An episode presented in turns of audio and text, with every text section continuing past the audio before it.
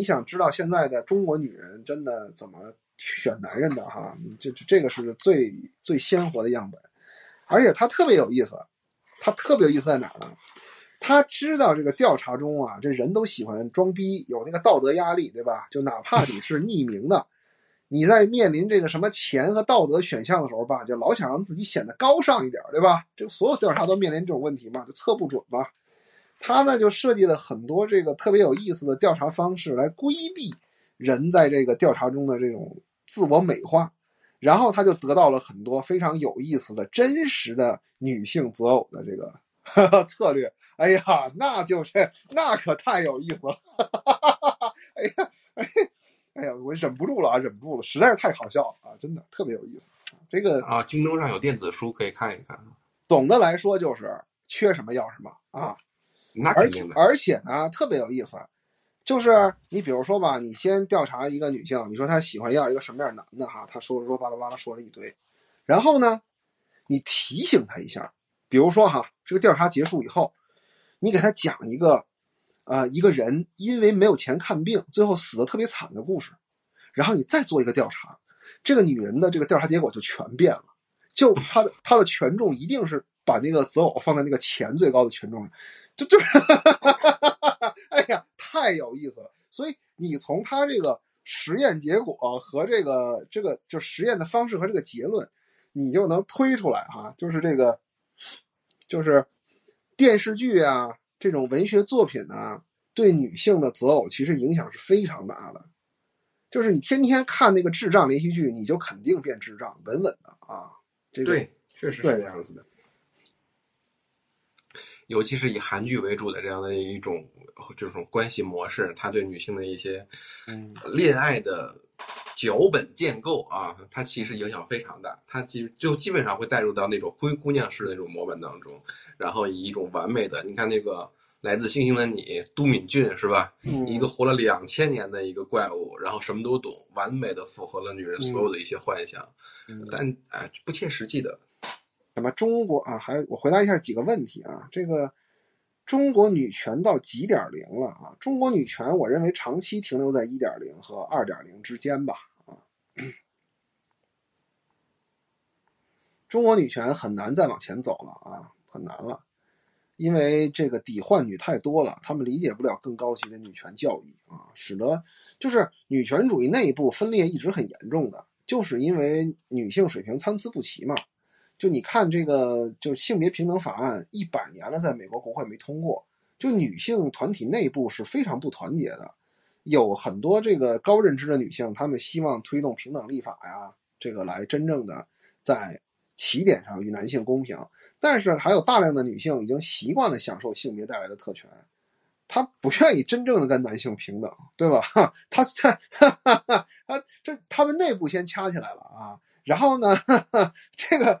完了，这这个男的被这个女权闹得久了，烦了哈。男的倒是先团结起来了。我跟你说，就是团结协作这件事情啊，男人比女人要擅长的多啊。这这这这个真的是这样啊。你从猫教授那边过来的啊，猫教授这个还是挺那个什么的啊，认知挺高的一个妹子啊。对田谦啊，我翻了翻，我觉得他写的还挺有意思。忍痛哈，后来我一发现网上更贵啊，我就开心了。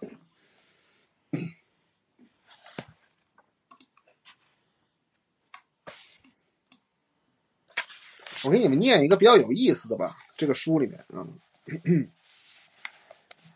就是他让这些女性哈去自由的书写他们心目中的好男人的一些关键词。然后把它们分成了三组，啊，这三组是怎么分的呢？第一组叫好基因，第二组叫好爸爸，第三组叫好资源，啊，好基因呢，就是我就不解释了啊，都懂啊。好爸爸是什么意思呢？就是我愿意，就忠诚且愿意奉献，啊，这个这这叫好爸爸。好资源呢，就是有钱嘛，对吧？就是女性择偶看男人就看这三类啊，基本上和我以前总结的差不多意思吧啊。然后它这个关键词呢就很有意思哈，好基因组里的关键词是什么呢？勇敢、身材高大、热爱运动、敢于探险、有创造力啊！这不是这不是他们自己写的啊，这作者定义的啊。然后好爸爸的这个特质是什么呢？会做家务，细心体贴，富有爱心，会照顾人，诚实本分。好资源呢是什么呢？有事业心，高学历，收入丰厚。有领导力，志向远大，就是你，你其实你可以从相亲文案里面提炼关键词，然后把它们分类。你可以看这个姑娘她要你的是什么，从而你再结合他的原生家庭、职业，你几乎可以推出他的本身的条件是什么，他的性格是什么，科学嘛，对不对啊？你看哈，在。这个他调查了很多大学生、女大学生嘛，啊，在这个好基因这个组别里，哈，这些女大学生一共总词频是两千一百五十个词，在两千一百五十个词里面，哈，出现频率最高的是什么？健康，啊，哎呀，谢谢自斌啊，健康。然后呢，第二位你们可能想不到啊，是勇敢。是勇敢，健康的后面是勇敢，啊，就是冒险者气质是非常吸引女性的，这个其实就是我讲的猎人的气质嘛，啊，你的不确定性会让那些对你有好感的女性自己给自己画大饼啊，饼饼就完了啊，但是你这个东西你要结合你的年纪，对吧？你这个七老八十的再有这个勇敢，就就就是个负面的东西了，对吧？然后。好爸爸这组哈，这个顶级的关键词就是关心啊，第一名的是关心，第二位的是什么呢？是细致，细致啊，细节。然后这个好资源组啊，好资源组啊，不出所料啊，排名第一的关键词就是上进啊。这个上进，这个上进以三百八十票险胜第二名的潜力啊，潜力是三百三十七票啊，太真实了，哎呀，哎，所以啊，上进心是什么？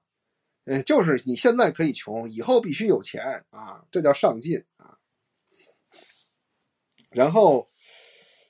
呃，职业啊，职业占了也是三百多票啊。就是说，大家对你干什么有一个大概的估计，每个人对不同的职业有个认知，哪些职业平均薪酬比较高啊？这些东西也是这个资源的一部分。啊。这个这个书特别好玩啊，这个真真挺有意思。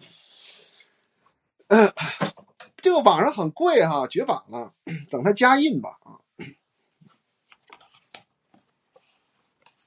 一百多是吧？啊，我在网上我都没搜着，然后我就直接在店里买了。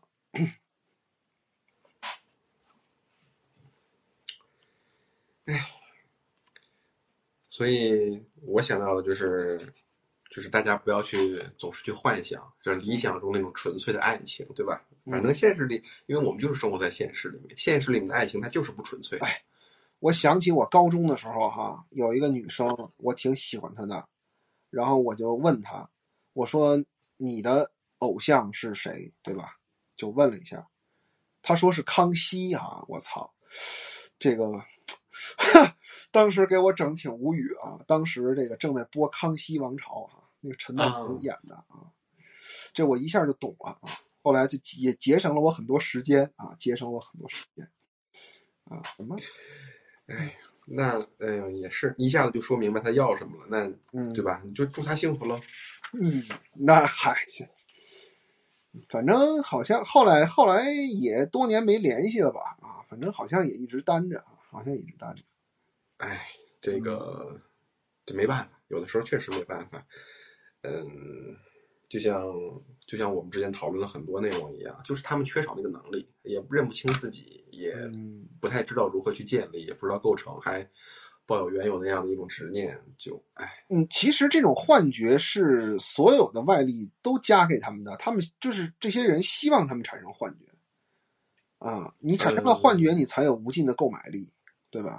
对，当然这就是商业嘛，就是呃这么说虽然说不好，但是有大量的商业策划，还有商业的这些营销公司，他会特意去招一些懂得商业心理学的这样的一个嗯专业人才，去营造那样的一个情况。就是《催眠大师》里面不是有一个案例嘛，徐峥讲的那个，就是红和黄嘛。当我们看到红和黄的时候，有的人就第一反应的是什么？是麦当劳。啊，他就是用那种颜色去强化你的这样的一个自动思维模式，让你引发这样的一个联想。就是全世界谁还不知道麦当劳吗？但但为什么还要花那么多钱去打广告呢？很多时候，它是为了强化你的这样的一个思维，就是你看到了啊，你就想这个在商业逻辑里面叫叫抢占用户心智嘛，就是对呃顶级的商业其实就是阳谋了，就像什么耐克、阿迪一样，我就天天到处呼广告，对吧？这玩意儿已经根植到你的脑海里了啊！没有人不认识那个对勾和三叶草，对吧？其实它已经完全没有必要那种铺铺了，但是他就是要不断的给你强化，对吧？就是对对他要把这个东西对你的印象从你的大脑干到你的小脑里去。我操，这个太可怕了！这就是阳谋。我就买最好的广告位，所有商业街大广告牌，不是耐克就是阿迪，对吧？我就就给你洗啊，洗着洗着你就就就就对吧？你哪怕你将来有钱了，你看不上耐克、阿迪了，它仍然是你的价值衡量的一个标尺，对吧？我不能穿比耐克更次的衣服吧，对吧？啊，嗯，很很可怕啊，非常可怕。对最简单的例子就是中国有一个营销大师，我忘了叫什么名字，就是像什么贝贝佳呀、啊啊，小罐茶对吧？嗯，啊、小罐茶这些全是这个人去搞的嘛，嗯对不对？？嗯，他就慢慢的就培养人那个意识，就是我送，比如说送脑白那个脑黄金、脑白金啊，我送的就是面子。老人收到这个东西啊，就是我我收到就是有面子，那女婿就孝心，他形成了一个大家潜意识的足力健啊，足力健。对对，就对这个人商业的产品，它产生了超于商品本身的价值，嗯然后人们其实明知道它可能没有用，但是就为了一些社会上的一些呃，我认为它的底层逻辑是，他深刻的理解了什么叫社交货币。哎，这是实话，他就是我们中国人社交需要代币的，对吧？就嗯是讲究面子，对吧？你比如说你来看我，，就是面子，比如说你来看我朋友之间来看，你给我钱我是最高兴的，但是呢，显得我很庸俗，对吧？你也知道你给钱是最省事儿的，显得你也庸俗，怎么办呢？这个带点什么礼品，对吧？我想送你五百块钱，我就给你买五百块钱的礼品；我想送你两千块钱，我给你买两千块钱的礼品。这东西是一个社交代币啊，就是你你你你用不用我都不我都不需要知道，就是我做这个广告什么意思呢？我做什么脑白金呢、足力健的广告，我就是要让所有人都知道我这个代币带的是多少钱，嗯，对吧？哎，你你别说，哎，我送你一足力健，你说这什么东西没听说过？不可能，我保证你听说过。这一双鞋就是三百块钱，对吧？你这一小罐茶就是就就是几百，这个这个什么，这就是代币嘛。就就就等于我就就我就是我做广告的意思就是我告诉你，你送人这个就等于送了多少钱，就这么个意思。你爱用不用，你送我，我送他，就就完了。啊，他有的时候还反映了我们，就是比如说古代那样的一种对金钱的那种弃之如履的那种气质，对吧？古人送钱很俗气，铜锈啊，你这个商人不行，不能跟你玩儿。哎，买你一幅字，古人呢 个个都缺钱，然后呢，这个因为就古人，因为是这样哈，我跟你说这个问题往深了讨论就深了啊，就是嗯。我们中国古代的官员呢，他不仅仅是一个执政者，他还是他还肩负着道德楷模的社会哎公，道德模范的这样的一个我们古代的这个统治体系一直是上面的还是法治，下面的一定要靠道德，因为古代的这个行政能力过低，对它的管理最多管理到这个县和乡，再往下管不了了。他必须要让底层的人用道德来自自治，嗯，所以呢，不论是民间诉讼的案子，或者是官员，这些人都是道德楷模。我管不了你，但是我要装的，我是一个你的偶像和榜道德样。模范。对哎，对，以你就会自我以统圣为先嘛。了。所以他们虽然背地里猛他妈的收钱，但是一个个都道貌岸然的，对吧？这个你不要用这个东西来腐蚀我，对吧？我我不要这个东西。你包括过去古代的诉讼也是，尤其是就是我们今天好多人对过去的那个真正的历史根本都已经不关心了。你比如说海瑞这个人，他是不收钱，但是他冤假错案多了去了。对，为什么呢？